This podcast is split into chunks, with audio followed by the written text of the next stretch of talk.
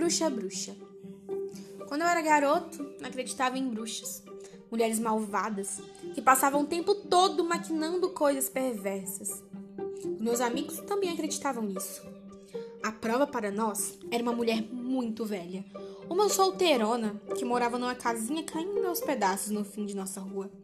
Seu nome era Ana Custódio, mas nós só a chamávamos de bruxa.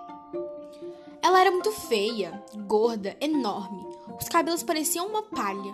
O nariz era comprido. Ela tinha uma enorme verruga no queixo. E estava sempre falando sozinha.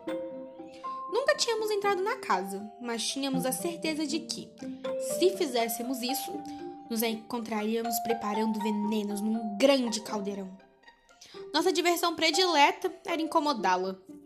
Volta e meia, invadíamos o pequeno pátio, para dali roubar frutas e, quando por acaso a velha saía à rua para fazer compras, num pequeno armazém ali perto, corríamos atrás dela, gritando: Bruxa! Bruxa! Um dia encontramos no meio da rua um bode morto. A quem pertencera?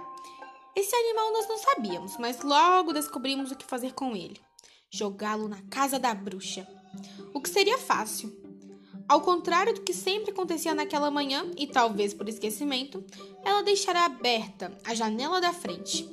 Sob comando do João Pedro, que era nosso líder, levantamos o bicho, que era grande e pesava bastante, e com muito esforço nos, leva nos o levamos até a janela. Tentamos empurrá-lo para dentro, mas aí os chifres ficaram presos nas cortinas. Vamos logo! gritava João Pedro, antes que a bruxa aparecera. E ela apareceu. No momento exato em que finalmente conseguimos introduzir o bode pela janela, a porta se abriu e ali estava ela, a bruxa.